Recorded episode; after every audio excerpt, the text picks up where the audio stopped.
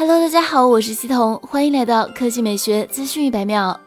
据数码逍遥站最新消息称，天玑八幺零零第一个量产机跑分出来了。依次对比骁龙八八八和骁龙八，天玑单核成绩零点九 K，落后于超大核的骁龙，但是多核四 K 把骁龙八都秒了。从测试成绩上，天玑八幺零零的性能确实非常出色，只是单核成绩稍微有些落后，但整体来说符合联发科官方公布的水平。天玑八幺零零具体规格方面采用了台积电五纳米工艺，CPU 由四大核四小核组成，四个 A 七八二点八五 G 赫兹加上。四个 A 五二点零 G 赫兹，GPU 为 Mali G 六幺零，APU 为 APU 五八零，拥有 Hyper Engine 五点零游戏优化引擎，新一代二十六五 G 双载波，Ultra Save 二点零五 G 更省电。值得一提的是，此次曝光的跑分为 Realme 新机，应该就是此前官方已经宣布的 Realme GT Neo 三。该机不仅是首批搭载天玑八幺零零的机型，还将首发一百五十瓦光速秒充技术，仅需五分钟就能充至百分之五十电量。Realme GT Neo 三将在本月正式发布，并且。同步在本月开售。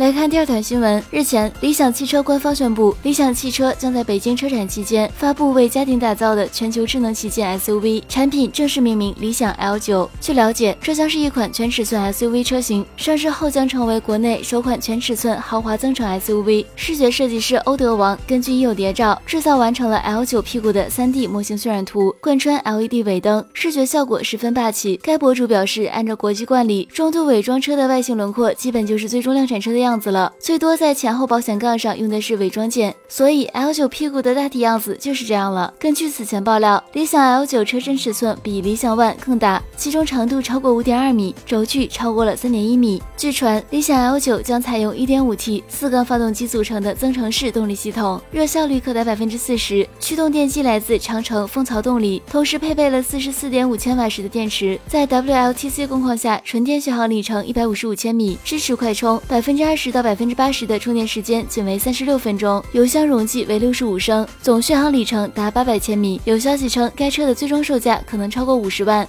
好了，以上就是本期科技美学资讯百秒的全部内容，我们明天再见。